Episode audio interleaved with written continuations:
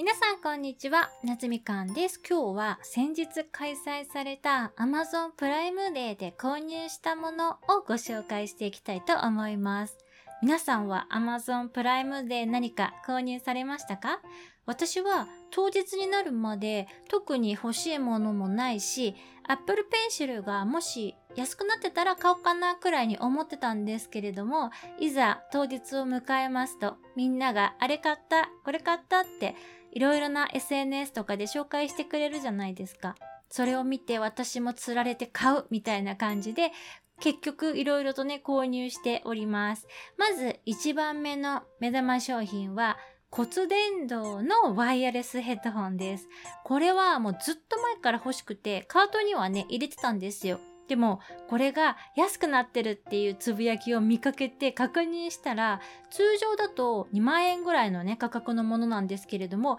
1万4000円くらいになってて、これはお得すぎるってことでね、迷わずポチりました。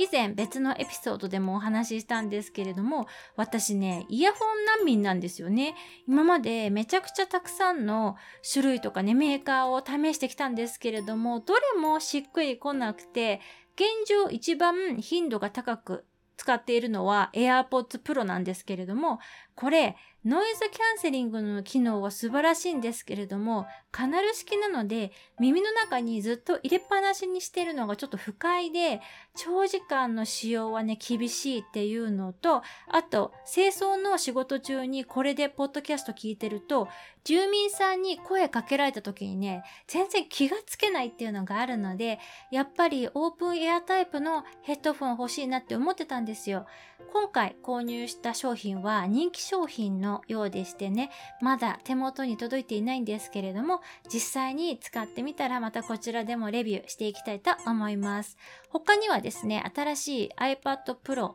12.9インチがね、今配送待ちですので、そのサイズに合わせた新しいタブレットスタンドと、Apple Pencil 2ですね。と、あとね、これは初めて購入したんですけれども、バーリーマックスっていう大麦もポチってみました。こちらはご飯に混ぜて炊いたりして食べるものなんですけれども、なんと、もち麦の2倍の食物繊維が取れるということで、腸のコンディションを整えることに命をかけている私としましては、こちらの商品ね、すごく期待しております。今まではもち麦を混ぜた発芽玄米を主食として食べていたんですけれども、もち麦をこのバーリーマックスに置き換えてみたらどうなるか、こちらもね、検証してまたご報告したいと思います。あと、今回ギリギリまで迷って結局買わなかったものがありまして、ファイヤーのね、タブレットです。今持っているのがセブンで、これがね、動きがめちゃくちゃもっさりなんですよ。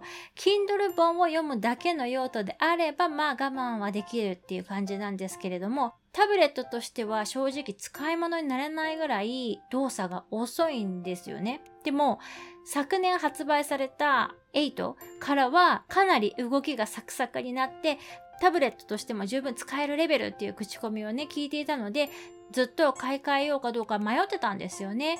Fire 端末ってプライムデーが一番安く買えるタイミングじゃないですか。でも今回はね、見送ることにしました。新しい iPad ね、購入したからっていうのも理由の一つではあるんですけれども、最近 Kindle 本を読むのにもほとんど iPad で読んじゃうんですよね。あとは、 Audible にある本はなるべく Audible で購入するようにしているので、ファイヤー端末の出番がほとんどなくなってきたっていうのもね、あります。でも、やっぱり Audibleにない本もまだまだたくさんあるので、耳から読書したいときは、 Fireで Kindle 本を読み上げてもらったりもします。でもね、 Audibleに慣れちゃうと、やっぱり機械が読み上げる Fire端末はね、ちょっと聞き取りづらく感じてきちゃうんですよね。なので、 Audible、もっともっとね、今後広まって、本の種類も増えていくといいなと思います。こんな感じで今年のプライムデーはさほど散財せずに、